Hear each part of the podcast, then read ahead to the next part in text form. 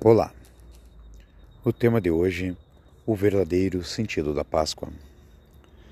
Quando pensamos em Páscoa, normalmente nos vem à mente coelhinho, chocolate, brincadeiras, família reunida, celebrações. Mas, assim como toda data comemorativa, o verdadeiro significado da Páscoa precisa ser relembrado. Orientando nossas reflexões, nossa trabalhadora da Seara de Jesus, uma das fundadoras do Grupo Espírita Mensageiros da Paz e presidente atual, Marilene da Luz Gregory. Boas reflexões.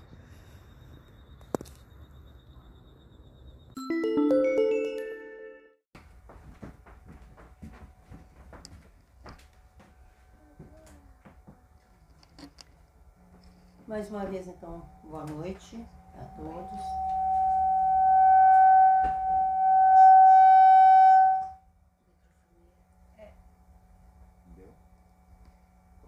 Encarnados e desencarnados.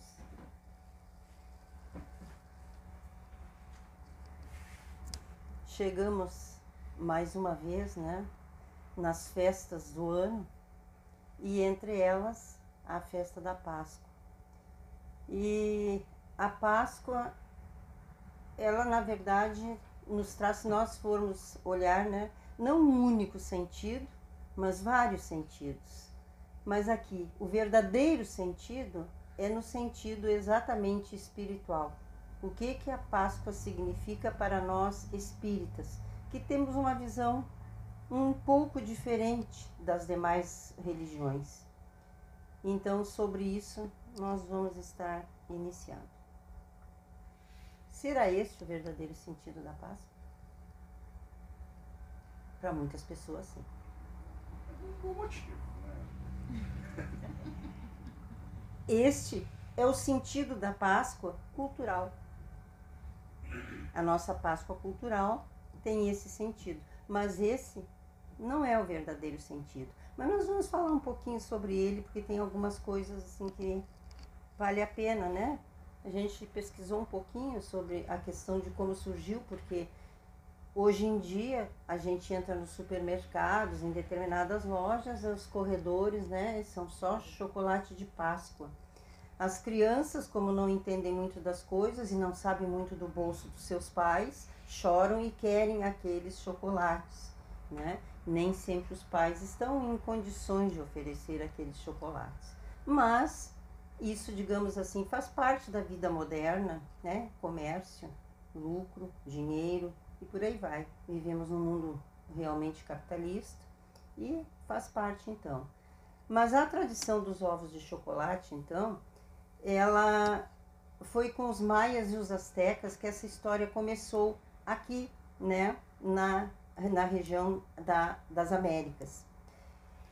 Nós colocamos ali a, informação que nós obtivemos que no ano 600 a.C., nas regiões tropicais da América do Sul e da América Central, mais precisamente onde ficam atualmente o México e a Guatemala, nesta época o cacau já era cultivado pelos maias e os astecas e usado para elaborar uma bebida né, fermentada e amarga, o chocolate. Só que como eles usavam o cacau puro, digamos assim, era mais amargo, porque nós sabemos, né, quando nós compramos chocolate hoje em dia que tem maior percentual de cacau, esse chocolate ele é mais amargo do que o chocolate que é com leite, não com, com o cacau como uh, base, né, maior. Então começou aí com eles. Mas nós fomos buscar mais algumas coisas, né, e, e podemos ver, inclusive, sobre a chegada hoje no século XXI, então, desses bombons e ovos que nós já falamos, né, que vem estabelecer aí a, a Páscoa cultural no mundo inteiro. Mas nós procuramos alguma coisa mais sobre o coelho de Páscoa. Por que, que o coelho ele é um animal que não põe ovos e por que, que é ele que traz os ovos de Páscoa? Já sabem disso? Eu fui buscar um pouquinho, tem algumas questões aí. Uh, na verdade, a, a festa da Páscoa, nesse sentido dos ovos de Páscoa e tudo, né? Ela é uma festa pagã. Ah, e ela tem origem na mitologia germânica, da vem da Alemanha. Né? Ah, nessa mitologia germânica havia uma deusa, a deusa da primavera, né, que se chamava Orasta. E aí então, o que que acontecia? Quando entrava a primavera, equinócio de outono, né, entrava a primavera, essa deusa, né, tinha uma festa em que eram distribuídos ovos, ovos. Né? Com o passar do tempo, o que que aconteceu? Os germânicos começaram a utilizar essa questão de distribuir ovos na Páscoa.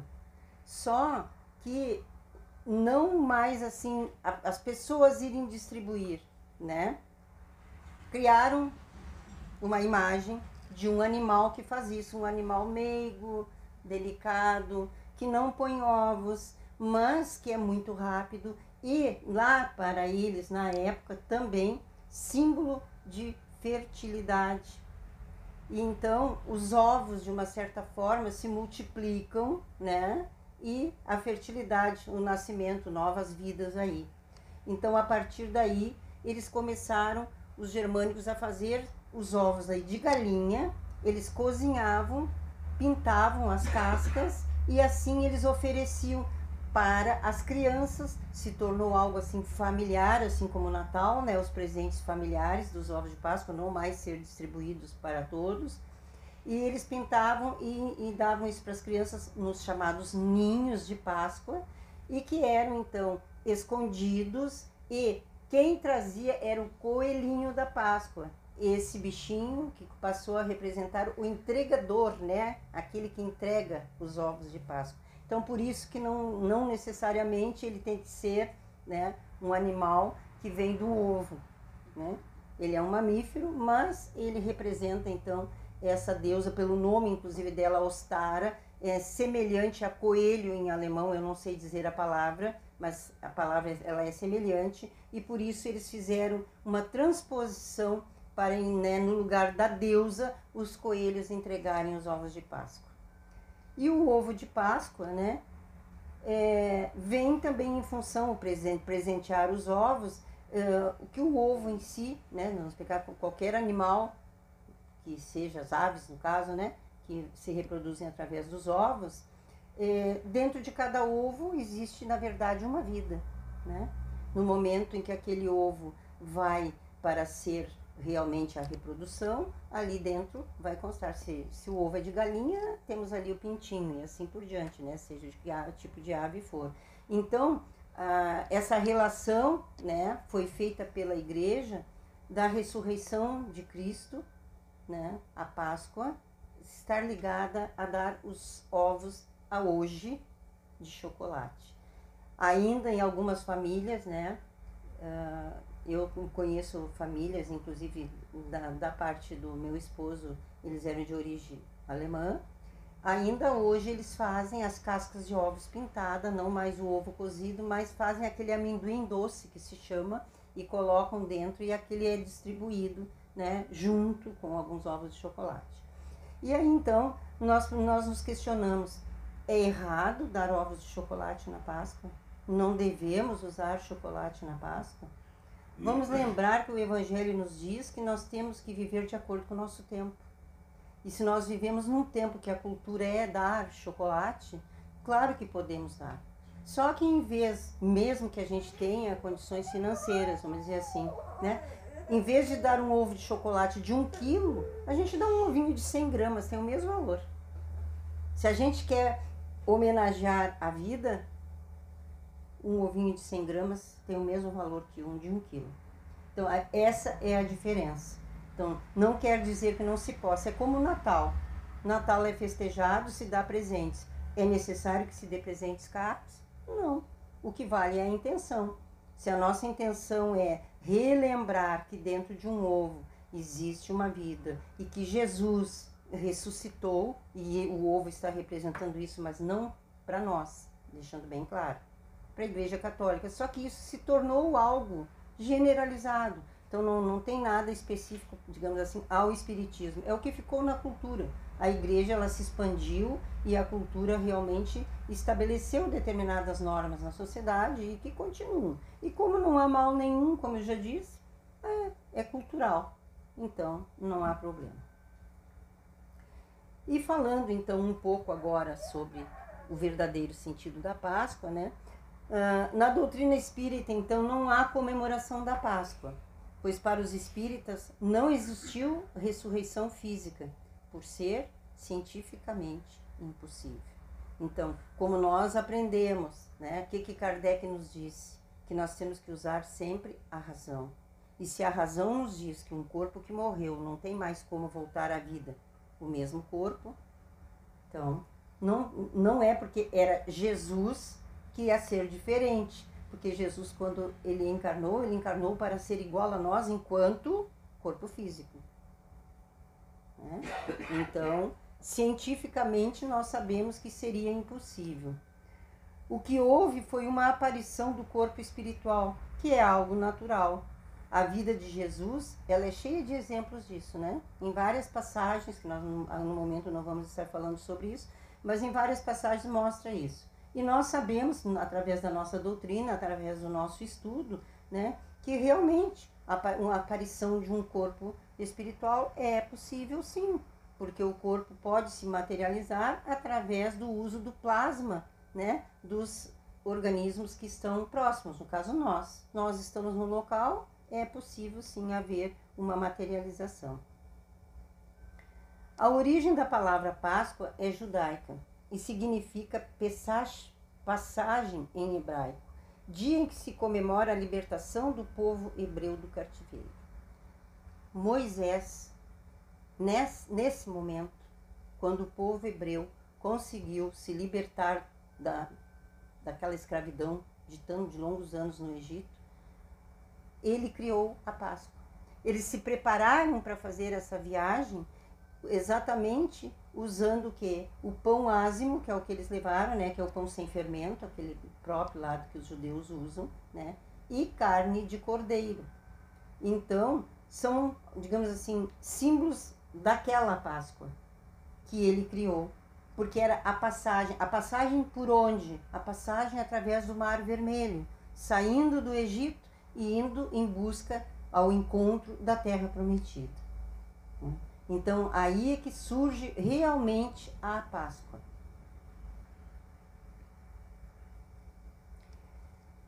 Está evidente aí a referência que a Páscoa já era uma comemoração na época de Jesus, porque se foi Moisés que criou, então quando Jesus esteve entre nós, a Páscoa já era uma comemoração que existia, né? Era uma festa cultural e, portanto, que a, o que fez a igreja foi aproveitar-se do sentido da festa para adaptá-la, dando-lhe um novo significado, associando a imolação de Jesus no pós-julgamento, na execução da sentença de Pilatos. Então, a igreja, na verdade, ela se utilizou né, da crucificação de Jesus, de todo esse contexto, de tudo que envolveu né, a prisão e a morte de Jesus, para dar um novo significado mas nós vamos estar falando aqui mais algumas coisas sobre isso.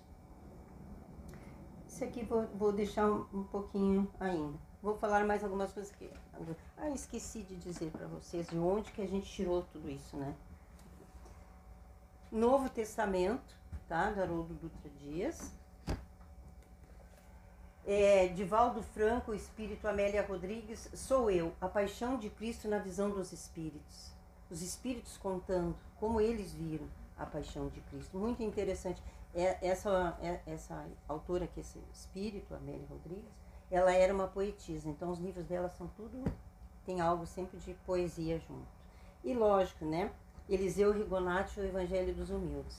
Que aqui, assim, Eliseu também, ele, ele dá uma descrição assim fabulosa de todas as coisas, é muito bom. Eu gosto muito desse autor. Até esqueci, né?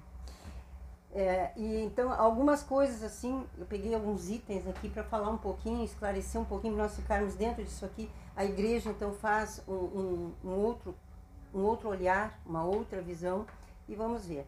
Vamos pegar primeiro, né, a traição de Judas. Por que que Judas traiu Jesus?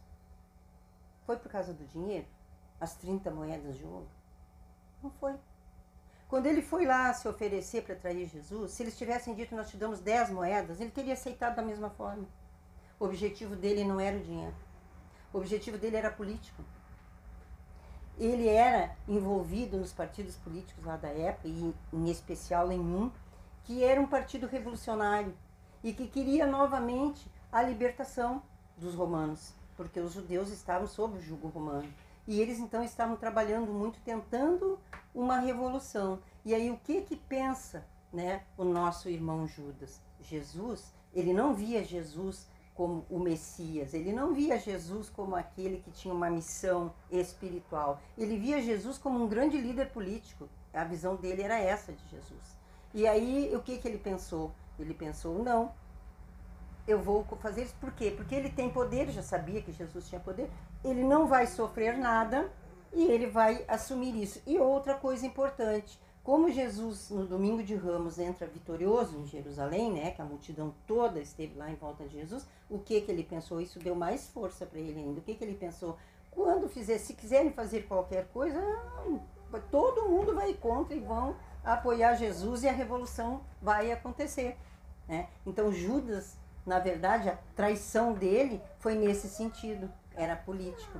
Por isso que Jesus, logo depois né, eh, da sua morte, ele vai em seguida onde? No Vale dos Suicidas, atrás de Judas. Porque Jesus sabia de todas as coisas, né? Então, ele vai. Uh, Jesus, então, quando ele, come, ele começa a preparar os apóstolos, né, os seus discípulos, para sua volta ao mundo espiritual. Começa então pouco a pouco a despedir-se deles e começa a ir dando para eles é, momentos assim de como vamos dizer na nossa linguagem popular hoje, né, dicas do que ia acontecer. Mas eles estavam tão uh, absorvidos nas ideias deles próprios que eles não conseguiam ter a consciência do que realmente estava acontecendo. Eles não tinham consciência da gravidade da situação, do que realmente iria acontecer. Quando Jesus falava para eles, olha, está chegando o momento, né? Vou voltar à casa do Pai, tem que se fazer isso, tem que se fazer aquilo. Eles não, não tinham ainda a consciência do que realmente iria acontecer. E então, o que que houve? Jesus manda preparar um local né, para ter a sua última ceia com eles. E aí eles vão, preparam um local, tudo como Jesus havia solicitado. E quando eles estão na mesa da ceia, Jesus pega o pão, parte, dá um pedaço a cada um, né? De, pega, coloca vinho nos cálices, o vinho para cada um e distribui.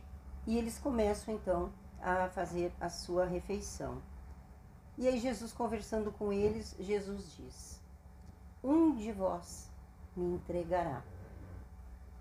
E aí eles começam: Não, mas como? Pedro, então, não, Senhor. Eu dou a minha vida por ti, jamais, não vai acontecer. E Jesus diz: Pedro, antes que o galo cante, tu me terás negado três vezes. Capaz, Senhor, jamais. Isso jamais vai acontecer comigo. Só que aconteceu, né? Nós já sabemos da história e aconteceu. E aí então, o que mais? Por que Jesus reparte o pão? Porque, na verdade, a carne e o sangue de Jesus, esse sacrifício, demonstrou o quê? Que o evangelho de Jesus iria persistir. E não só por aquele tempo, por aquele momento, para todo sempre. Tanto que a vinda de Jesus na terra é o grande divisor de águas. Nós temos o tempo antes de Jesus e o tempo depois de Jesus. Então, sangue e o pão e o vinho, que representam esse sangue de Jesus, exatamente é a coroação da grande é, como eu, me falta a palavra agora, que, que ah, Jesus e Deus fizeram, né? Aquele acordo, aquela aliança feita entre o filho que vem para fazer isso, para ter essa missão de fazer com que possam os homens salvar-se através daquilo que ele vem ensinar, que é o evangelho, né? Acontecer somente se o sacrifício fosse feito. E aí nós vamos lembrar que Jesus, ele sobe ao Monte das Oliveiras depois da Santa Ceia, né? E vai se recolher para orar. E os apóstolos ficam um pouco mais afastados, aguardando por ele. E ele vai orar porque nos mostra justamente que ele vai buscar na oração, né, a, a unir forças na oração para poder cumprir a missão que não era nada fácil.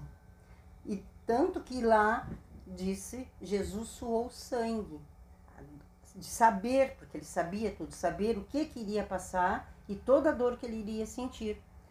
E a gente vê em algumas obras, né, que dizem que Jesus não sofreu, porque como ele era, né, filho de Deus, ele não sofreu a dor da morte física. Engano, está escrito pelos espíritos, sim.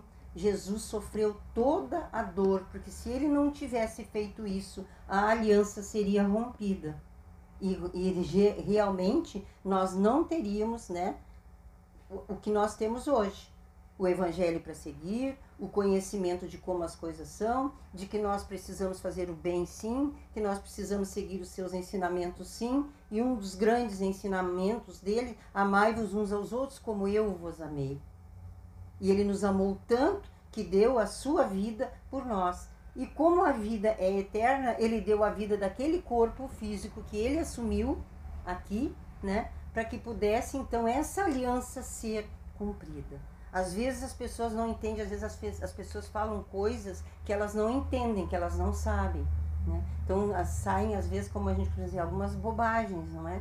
Porque não nada disso é como alguns pensam. Realmente Jesus sofreu todas as dores até o momento do seu suspiro final. Uh, deixa eu ver o que mais que eu anotei aqui. Ah, a questão. Jesus, então, ele faz a sua oração, né? E tem, chega aquele momento, então, que ele diz: Pai, se é possível, afasta de mim esse cálice. O que, que ele estava dizendo? O que, que era o cálice? O cálice era justamente a dor o que ele iria passar com a crucificação, que ele já sabia. Vamos nós, por um momento, a gente não tem. Eu não sei, eu não consigo imaginar o que seria prego entrando. Eu só imagino que possa ser uma dor muito grande, mas eu não tenho noção que dor seria. Né? Então, ele sabendo de tudo isso, ele pede. E como não era possível, Pai, seja feita a tua vontade e não a minha. Porque ele sabia que se falhasse, não se concretizaria a sua missão. E ele precisava cumprir a missão. E aí então, uh, ele vai e ele diz para os apóstolos, né? Hum, vocês puderam ficar comigo acordados, vigiando, dormiram, tá? Cansaram, isso, aquilo, dormiram. E tem duas razões para isso, tá? Uma delas é que como eles não entenderam, como eu já disse, a gravidade da situação, eles se sentiram realmente cansados e foram dormir. E a outra razão, essa sim, é a que nós precisamos realmente falar. Sempre nos momentos decisivos da nossa vida, nós espíritos, sempre nós vamos estar sós. Se vocês já perceberam, quando nós temos algum familiar, algum amigo, alguém está muito mal, Chega um determinado momento lá, bom, agora vai morrer, vai não sei o que, dá uma melhorada. Melhorou. Aí todo mundo descansa e sai, deixa. Volta, muitas vezes já desencarnou. Por quê? Porque todos esses momentos decisivos são nossos. São sempre só entre nós e Deus. Assim como, na verdade, toda a nossa vida o que nós fazemos ou deixamos de, fazer, o uso do nosso livre-arbítrio é sempre entre nós e Deus. Nós sempre pensamos que é entre nós e os outros, mas é sempre entre nós e Deus. E esses momentos, então, o espírito, né, ele vai estar diante de Deus só, porque é só ele e Deus a conexão. Então por isso que eles dormiram. Uma, porque eles estavam realmente meio que perdidos, porque eles não conseguiam entender a situação de fato. E a outra, a causa principal é essa: Jesus precisava estar só, porque era o seu momento da grande decisão. Se possível, afasta de mim esse cálice. Então, por isso Jesus estava sozinho. A gente nunca pode dividir com os outros, nem as nossas vitórias e nem os nossos fracassos. Os outros podem alegrar-se conosco nas vitórias, sentir conosco os fracassos, mas jamais tem a ver com eles. É sempre nós sozinhos, né? E também o que Jesus nos deixa nesse momento, né, que ele chamou a atenção então deles, o vigiar e orar. E foi nesse momento que ele disse: vocês precisam vigiar e orar sempre para que o mal não os atormente.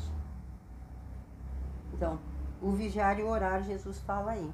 E aí então vai acontecer a prisão e nós sabemos como é que ocorre, né? A prisão. Então Jesus ainda está lá no horto e Judas então vem, né, com os guardas, enfim. E o que que ele combina?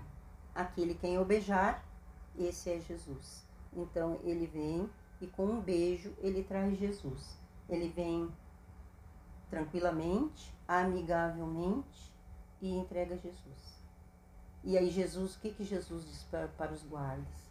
Ele diz: Vocês vêm me prender todas essas pessoas com todas essas armas, como se eu fosse um ladrão. Eu estive no meio de vocês todos os dias ao longo do tempo, nas praças, nos templos. Vocês não me prenderam?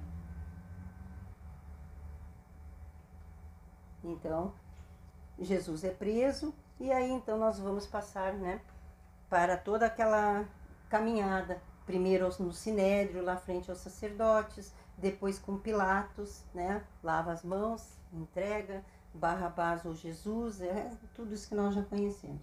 E a crucificação, e depois então nós vamos chegar exatamente à questão da uh, ressurreição. Mas antes disso, nós vamos falar um pouquinho numa coisa. Onde foi o corpo de Jesus? Sumiu, não sumiu? Não acharam o corpo de Jesus. Abriram lá onde ele estava. O corpo estava, era um, uma rocha, né? E não encontraram o corpo de Jesus. Quem será que pegou o corpo de Jesus? Os sacerdotes que não queriam, né? que Jesus mostrasse que Jesus ia ou não ressurgir, ressurgir, perdão. Não, eles na verdade eles queriam que o corpo estivesse lá, para mostrar que não tem como. Morreu, morreu, tá lá, não tem ressurreição nenhuma. E os apóstolos, eles queriam que Jesus realmente ressuscitasse. Mas sumiu. Será que foram eles que consumiram com o corpo de Jesus? Isso por muitos e muitos e longo tempo se ficou sem saber qual era a verdade, né? E aqui no Evangelho dos Humildes, o Eliseu Rigonati, ele faz tem, é toda uma colocação. Eu vou ler só um pedacinho. Tem toda uma colocação aqui sobre a questão do sumiço do corpo de Jesus. O que que ele diz? Ele diz que quem vem restabelecer a verdade é o Espiritismo. Porque quando surge o Espiritismo e começa a comunicação com os espíritos, é que a gente vai saber o que, que realmente aconteceu. E então ele diz assim, um pedacinho, tá? Bem sabemos que os médiums não precisam estar no local onde se apresenta o fenômeno. Este fenômeno é o fenômeno justamente da materialização através do ectoplasma daquelas que estão ali, tá? É, é disso que ele está falando podem estar muito longe dele e completamente inconscientes de estarem servindo de instrumentos de fenômenos de efeitos físicos, pois fornecem apenas os fluidos dos quais os espíritos precisam a realizar o trabalho designado. Assim sendo, mediante a mediunidade de efeitos físicos que os espíritos utilizaram em alto grau, puderam transportar o corpo de Jesus para algum túmulo distante e desconhecido, onde se desfez, e cuja matéria voltou ao grande reservatório da natureza. Não vou ler mais nada, era só esse pedacinho para esclarecer, tá? Então, os espíritos vieram e nos esclareceram como é que sumiu o corpo de Jesus, como que desapareceu. Na verdade, não tem nada que não seja explicável, como sempre, né? O espiritismo explica as coisas. Justamente, um grupo de espíritos fez essa transposição, tirar de lá, de dentro daquela tumba e levar para um outro local, ali como ele diz, para desfazer-se, deu para entender bem, desfazer-se como o nosso corpo se desfaz, então não existe nada de outra coisa diferente daquilo, né? Porque Jesus tinha o corpo, talvez não bem exatamente como o nosso, em função da sua divindade, mas bastante semelhante ao nosso, vamos dizer assim. Sentir as coisas como nós sentimos. E então acontece isso.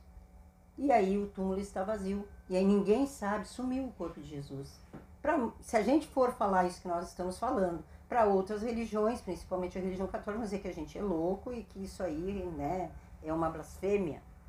Mas os espíritos explicam. E nós sabemos que isso é possível, porque nem tantas coisas que a gente já leu e estudou do Espiritismo, não é uma primeira vez que foi feito esse tipo de coisa, em várias vezes. Então, o uso né, do ectoplasma nosso, né, dos seres que estão ainda aqui vivos, auxilia para que o mundo espiritual possa fazer essa transposição. E aí, então, quanto à ressurreição, quanto à ressurreição, né, podemos dizer então que a interpretação tradicional aponta para a possibilidade do reagrupamento da estrutura corporal do Cristo né, no pós-morte, situação totalmente rechaçada pela ciência em virtude da deterioração do envoltório físico, que é aquilo que eu falei lá no início.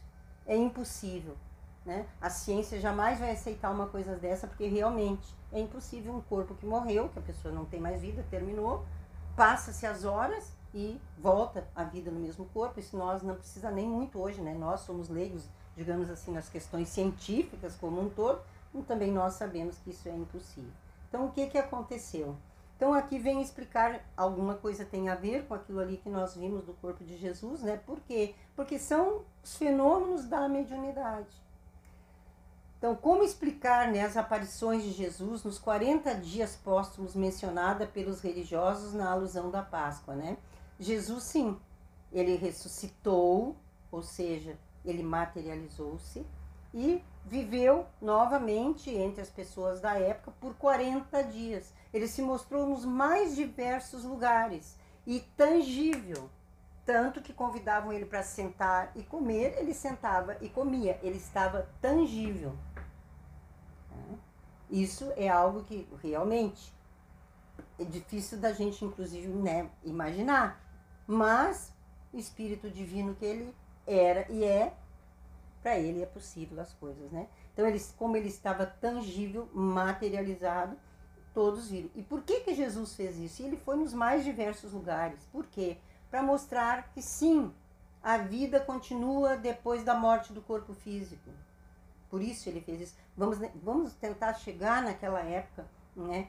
A, a ignorância daquele povo, espírito, os espíritos primitivos que estavam lá. Se para nós hoje, que a gente já tem um pouco mais de esclarecimento do que a, eles não, nós, né? Que éramos nós lá. Não vamos nos iludir, porque eram nós mesmos que estávamos lá, né?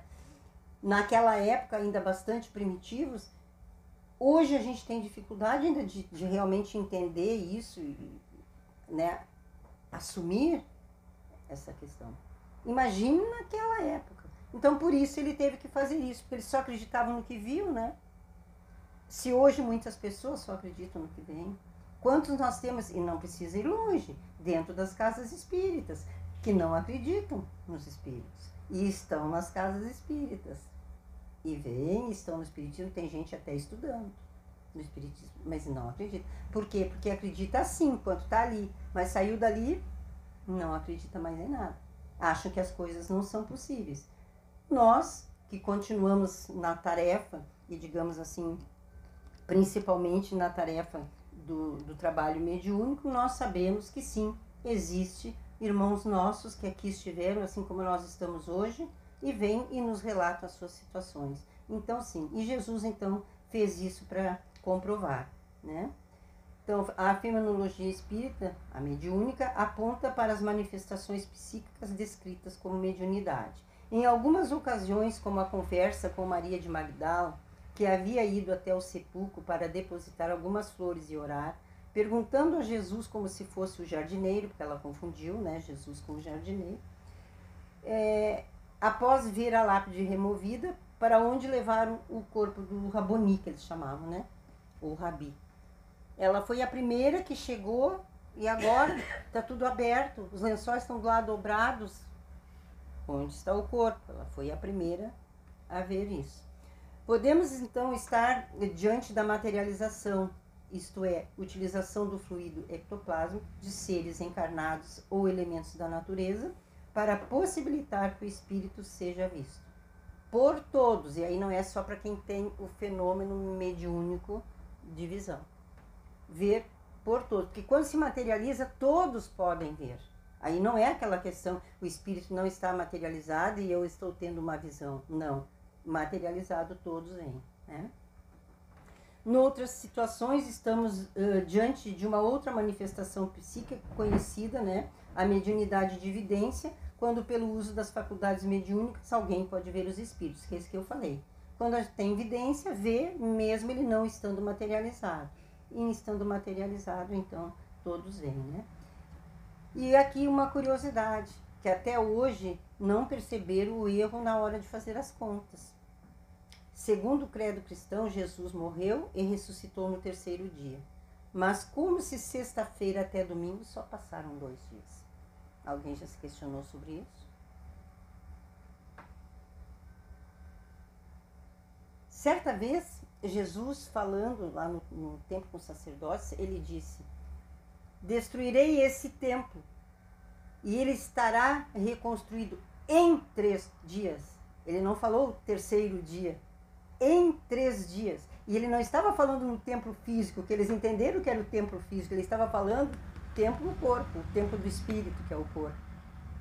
Sim, ele iria morrer e em três dias ele estaria de volta, ressuscitado. Então, por isso que essa questão de terceiro dia, no terceiro dia, há um grande erro de cálculo, não precisa dizer nada. Morreu na sexta-feira, sábado, domingo. Passaram só dois dias.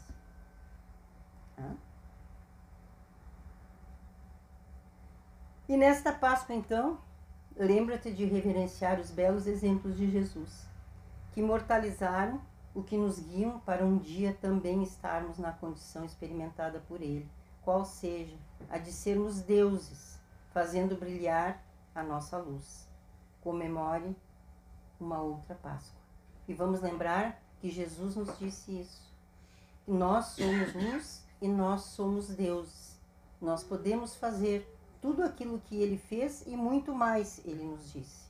Basta crermos, termos a fé do tamanho de um grãozinho de mostarda e nós conseguimos. E na maioria das vezes, infelizmente, nós nos derrotamos antes sequer de tentar. Então, que essa Páscoa a gente possa comemorar essa Páscoa, que é a Páscoa de Jesus, que é a Páscoa da transformação que é a Páscoa da reforma íntima.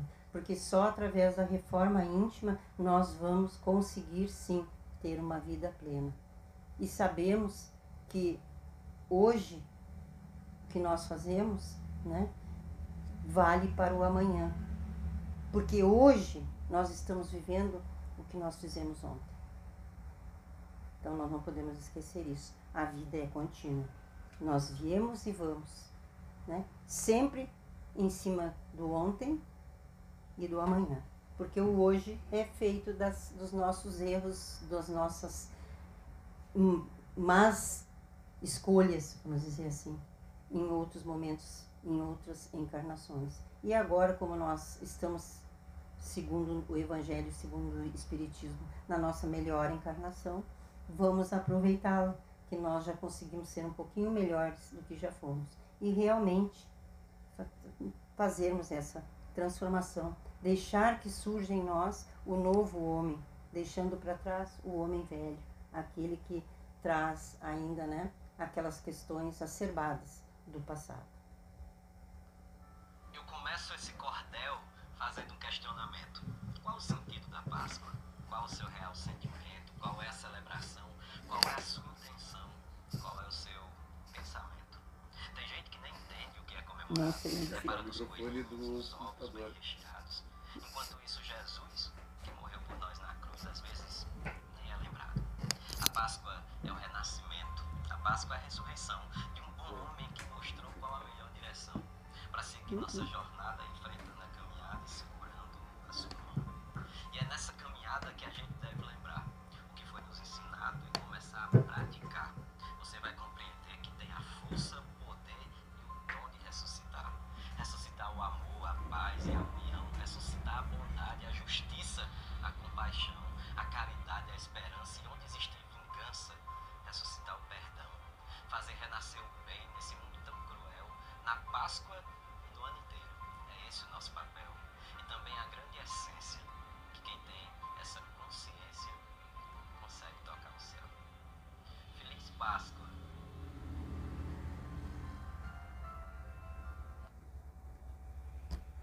Uma boa noite, obrigada pela presença e uma abençoada semana.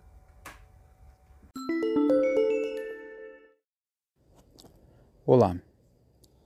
Se essas palavras lhe esclareceram, lhe consolaram, orientaram, pedimos que compartilhe com seus amigos, grupos, para que a luz chegue a mais de nossos irmãos. Obrigado.